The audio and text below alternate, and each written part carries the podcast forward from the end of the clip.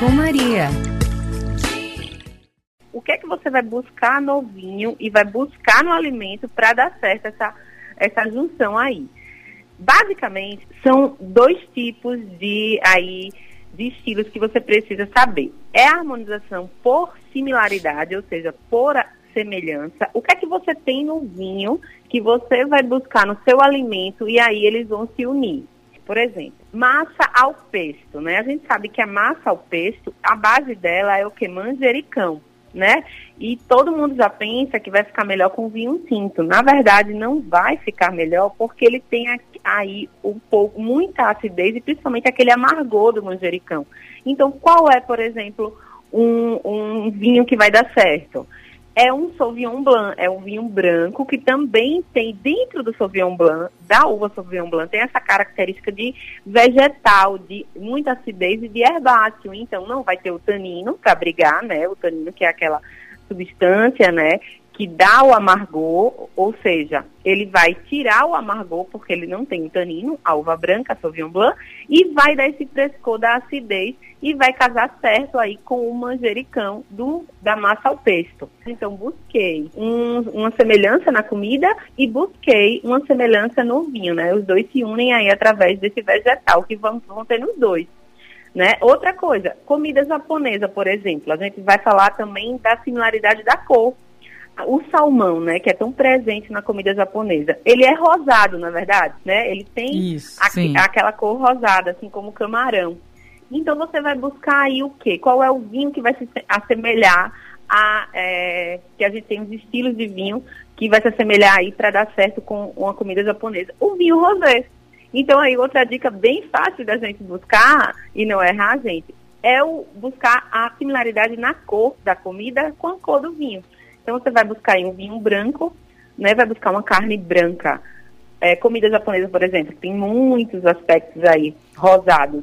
Então vai no vinho rosé também, que tem muita acidez. Seria alguma coisa Mas... que, que, como que se assemelhasse ao saquê, porque comida japonesa com saquê é perfeito, né? E saquê, saquê tem sabor é. de vinho, mas não é vinho, né? Ele não parece é vinho, um vinho. É feito de arroz, né? Isso. Cachaça é de arroz já... parece, alguma coisa é, assim, né? Exato. Aí ele já não deixa, ele não é vinho porque é arroz. Para ser vinho, né, precisa ser de uvas maduras não é precisa ser de uvas. Então, cidra, saquê, tudo isso não é vinho, porque não é de uva. Mas realmente foi feito para harmonizar perfeitamente com comida japonesa. Quando a gente traz para o vinho, a gente pode buscar isso que eu falei, a questão da cor e do peso, né? Também que a gente falou semana passada. E aí o famoso, os nossos famosos vinhos tintos amados, né? Que a gente ama, mas tem que ter muito cuidado também vai nessa linha de cor, gente, que é, por exemplo, amanhã é dia do Malbec, Dia Internacional da Uva Malbec. Por falar em Malbec, a gente vai dar uma dica aqui para comer com Malbec. Então, também aí vai pela cor, né? A, a, o Malbec é bastante tinto púrpura, né? E o que é que daria certo aí com o Malbec? E o nosso querido churrasco, né? Então, invista aí, um, um mesmo, mesmo no, no, no, calor, às vezes come na praia, né? Come na piscina tal, mas é a harmonização ideal, é, é um vinho tinto carregado, por quê? Um vinho tinto com muitos taninos, age limpando o paladar ao ingerir, rico, ao ingerir alimentos ricos em proteínas, né? Como a carne.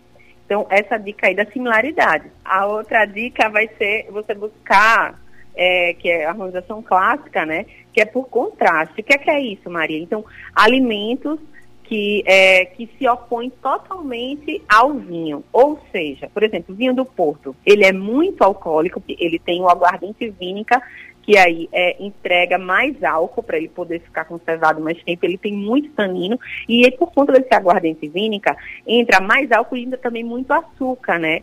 Muito açúcar da, daí da uva, da vinificação do vinho do Porto. E aí ele fica bastante alcoólico, bastante, é, com bastante do sol e ele, para dar uma contrabalanceada, sabe qual é a harmonização clássica por contraste?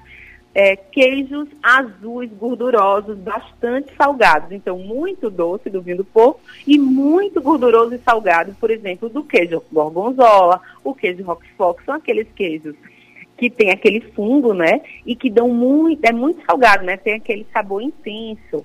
Né? Outro, outro também é aí que vai dar certo é o foie gras, né? Que é, aquele, é, o, é o fígado do pato, né? Que é muito famoso na Europa. Então são essas harmonizações aí opostas, que são que a gente chama harmonização por contraste. E para fechar essa outra dica aí, por contraste. Vocês gostam de comida mexicana, tailandesa? É muito bom, né? Bom demais. É muito bom. Os taquitos. Pois é. Para dar justamente também essa contrabalançada, esse oposto aí, vamos buscar qual vinho, né? Vinhos brancos, sem, né, que já não tem muito tanino, e com açúcar também residual maior. Por quê? Porque essas, esses estilos de comida, eles têm muito o quê? Condimento, na verdade. Comida mexicana, tailandesa, chinesa, tem muito condimento, muita picância. E a gente já viu, principalmente semana passada, que picância, condimentos, né, pimenta, vai dar errado se você harmonizar com vinho tinto, que tem o tanino. Então, a solução são vinhos brancos, tá? Com açúcar residual maior, né, com frescor, com boa acidez, para limpar sua boca aí. E a minha sugestão são vinhos brancos da uva Riesling, da uva Moscato e da uva Gewürztraminer. Então vocês acham sim essas uvas, esses vinhos todos aqui com facilidade, tá, gente?